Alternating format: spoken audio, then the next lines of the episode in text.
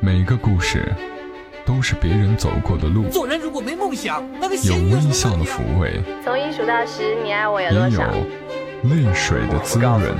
默默到来，故事如你。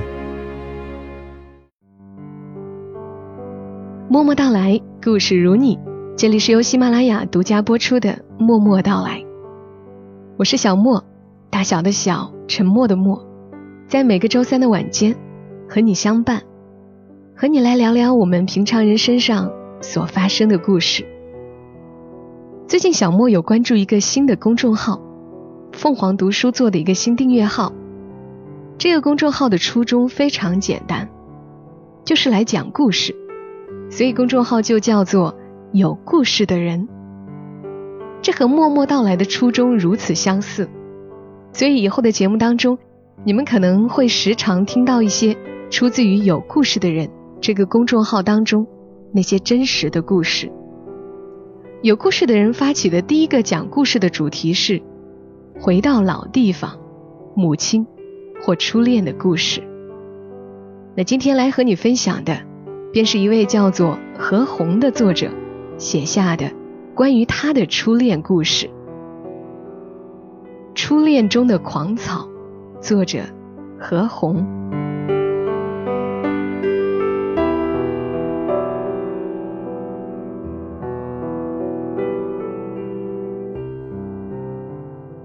说起我的初恋，很长一段时间我并没有意识到，他其实是疯狂的。直到有一回春节期间，已经年迈的父母亲和我坐在廊檐下聊天，他们说：“你当年就像疯了一样，小叶姑娘也是。”他们竟然还清楚地回忆起那些年里发生的事情。当时的他们为此心烦意乱，痛苦不堪。小叶是作为插班生来我们班上的。他是花名册上最后一名学生，学号六十二。我们的学校是一所两年制财会中专，在偏僻的小镇的最南边。同学们都是来自全县各个乡村。我们会在放月假或者寒暑假时，分涌到镇车站，像塞满的鱼干罐头，挤进早晚各一次的班车。回到沿途各自的家里。开学不到一个月，室友就议论，小叶其实只是来补习一下，他已经被另一个镇的集体单位录取了，很快就会去报道的。我听了一阵失落。放第一个月假了，我们在车站等车，小叶忽然走到我眼前，笑着问我手里是本什么书。我紧张的不知道回答，只是马上慌乱的把暗黄封面的《少年维特之烦恼》递给他。临上车时，小叶借去了书，告诉我他后天就正式去上班了，希望和我书信联系。班车拥挤，充满汗腥，我看不见车上的小叶，整个人晕晕乎乎的，只是庆幸。多亏带了本书，多亏歌德老先生写出了它。我完全没有意识到，这个故事其实是个悲剧的结局。接下来的事几乎都交给了邮政所。两年的时间里，我们往返写了近两百封信。我甚至因为跟母亲讨要邮票，挨了母亲的训斥。他不理解我哪里来的那么多废话要说。我们只见过几面，见面时小叶执意带上了他的朋友。我的郁闷在于，他不像在信里有那么多话说，光是浅笑了，安静的看着我。他一再强调的就是我比他小两岁，不能把我带坏了，必须等我以后工作了再说。这期间，我做了一件被小叶说成是发神经的事。年底时约好那个周末见面的，结果我误了班车，又飘起了大雪。我想也没想，就沿着公路往他在的镇子跑。大雪漫天，空无一人。不到四十里的路途，我整整走了五个多小时。天黑时，在车站一眼看到了撑着红伞等着我的他。我说：“你怎么猜到我肯定会赶来的？”他幸福的笑着，不说话。毕业以后，我去了一家镇办厂，以为可以正大光明的牵他的手了，带他回家或者去看电影，但是却没有。我的父母因为我还小，也因为他家太远，开始反对我们彼此联系。有一天晚上，又为这个事争吵起来。盛怒中的父亲吼着叫我滚出这个家。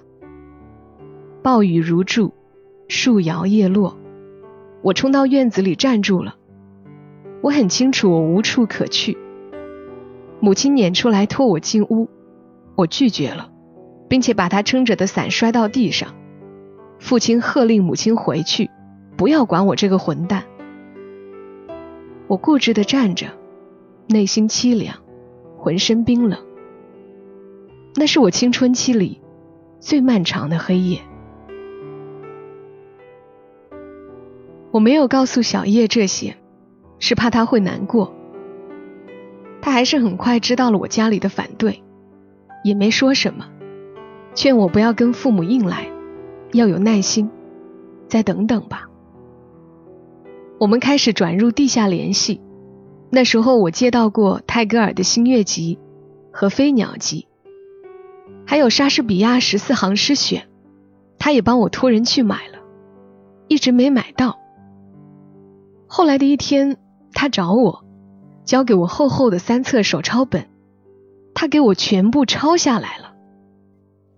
我不知道怎么对他好，不知道怎么才可以看到确定的未来。我每天开始写日记，最后起了个“艾叶小扎”的名字，这是模仿的徐志摩。我和父母一直僵持着，在无望里又迎来当头一棒，他的父母也开始坚决反对了。他后来告诉我，其实刚开始他的父母就不同意，嫌我小，担心我没什么前途。甚至认为他们家怎么可能找个黑滋滋的人做女婿呢？小叶也替我感到委屈，年纪小和皮子黑又不是我的错。至于前途嘛，将来的事，将来再说。重要的是，我和他彼此相爱着。问题是，他的做老师的母亲和当乡干部的父亲，根本就没打算听他的解释。爱情这个字眼儿，简直就是疯狂的说法。叫人沮丧的是，他的好些亲戚都在他工作的镇上，一旦我们约会了，当天他的父母就会打电话找来。他始终隐忍着，和我一起小心翼翼的维护着这份情感，用他能想到的、能做到的，来传达他的心迹，给予我温暖和快乐。除了不能和我公然走在大街上，不能和我一起去小面馆吃一碗他最爱的馄饨。那时候我们常常说起，哪天找个机会，他要做出最拿手的糖醋排骨和酸菜鱼让我尝尝。那年春节前，他和我约好节后早两天回单位，给我做顿好吃的。但是直到后来我们分手了。不再联系了，我都没能尝到他亲手做的，哪怕只是一小碗神仙汤。春节过后，他并没有提前返回单位，我突然联系不上他了。我艰难的熬过了接下来的十九个日夜。那时候真是年轻啊，我想不出用什么办法才能找到他。我在镇派出所的门口。转了一晚，还是不敢走进去报警。最要命的是，我找不到谁可以帮我。无助、恐惧、伤心、绝望，各种情绪堵塞在我心里。他们终于在第二十天的晚上，突然见到他时，被尽情的释放了出来。我全然不顾，哭得稀里哗啦。我质问他到底去哪里了，为什么不想办法告诉我？他也哭，这是我唯一的一次看见他流泪。他的父母借着过年去看望住在更偏远的乡村里的他外婆，让亲戚们看着他，不让他回来了。最后他自己掰断了窗户上的木杆，跑出村子，拦了辆机动三轮，家也没回，直接找我来了。他给我看他划破了的手掌，笑着说：“坐了一天的车，肩膀、腰、腿、脚、屁股，反正哪里都疼。”他停下来问我：“你也疼了吧？”我说：“我是着急，不疼。”他开心的拍拍我的头，嗔怪道：“你应该心疼嘛！”我真的心疼，然后我决定为他，也是为我们做点什么。我几乎是怀着悲愤长啸、慷慨赴死的斩决，奋笔疾书了一个通宵，写了二十页的长信。第二天直接寄给了他的父亲。我说了些什么呢？后来回想起来，大致是细致的介绍了我的经历、家庭，最重要的是我对他们唯一的宝贝女儿的爱情，还有我对未来的打算。我恳求他们放宽心。我说世界上再也不会有人像我对小叶这样好了。在信的最后。我没有忘记为我的年轻和皮黑而道歉。我向他们保证，我一定会锻炼好身体，以便看上去更成熟稳健。我一定托人去市里买好的增白的化妆品，再贵都会舍得，以便让自己变得白一些。小叶后来告诉我，就是这最后几句话，让他母亲当时就笑出了眼泪。我紧张的问。他怎么说的？他母亲说：“屁话。”我和小叶都不敢指望事情会因这封冲动的信而能有所改变，却意外的收到了他父亲的回复。我甚至激动的还没来得及拆开，就一路狂奔去了小叶的单位。小叶说过，他父亲是不会回信的。他压根儿都没和他提及，他猜测，如果真的回复了，我们就有希望了。撕开红字印着的端庄浓重的某某乡人民政府的牛皮纸信封，展现在我们眼前的，只是一幅折叠了好几道的书法狂草作品，上面龙飞凤舞的写着一句话，我们连蒙带猜的顺了下来。我想，在我和小叶各自漫长琐碎的一生里，没有第二句名人名言散发的光芒可以盖过它了。这句话是：一个年轻人，只有当他把自己的聪明才智奉献给伟大的无产阶级事业，他的人生才会更有意义。落款的名字我不知道是谁，也不是他的父亲。小叶琢磨了以后，才确定，那是乡里的一位书法爱好者，曾经是乡政府的通讯员。我和小叶面面相觑，面对这样一幅作品，我们无从说起，是准许，是鼓励，但他其实什么都没说。这样一句光辉灿烂的话，让我们感到心虚慌张、忐忑茫然。换到今天。我可以借用不明觉厉、细思极恐的说法吧。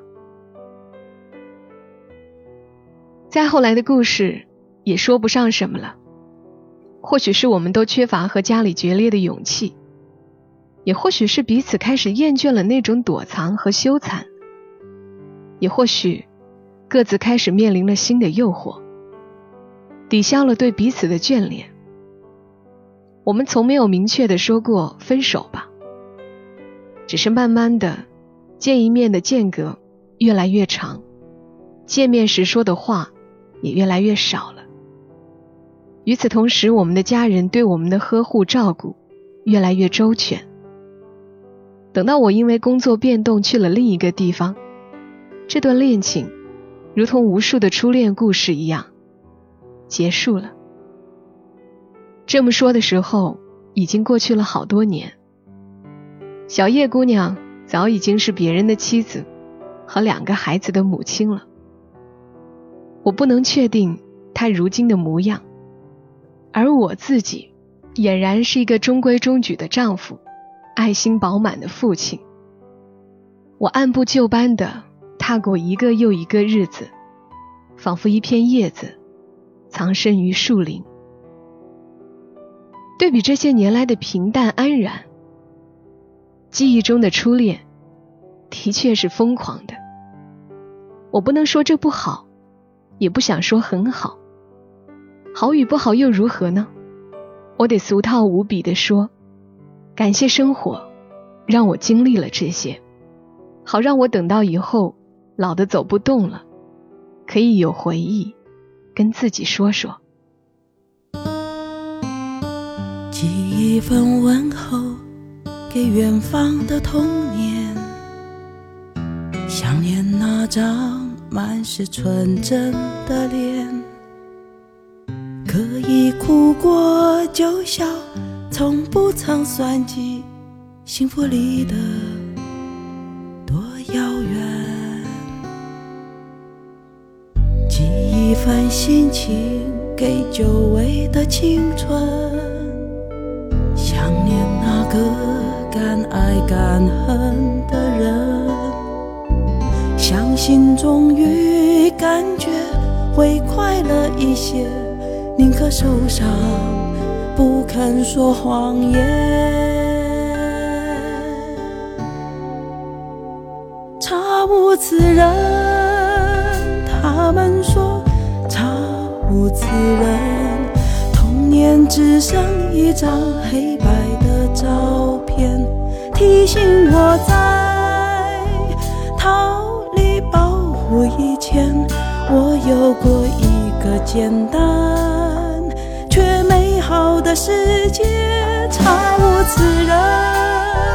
他们说查无此人，青春只剩一段未完的爱恋，偶尔像北风卷起的黄叶，落在心口上。像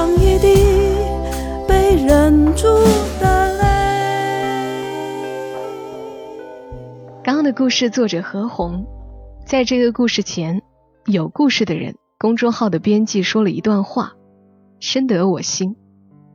编辑说，这是一场普普通通的初恋，尽管他经过了父亲的反对，人生的大雨。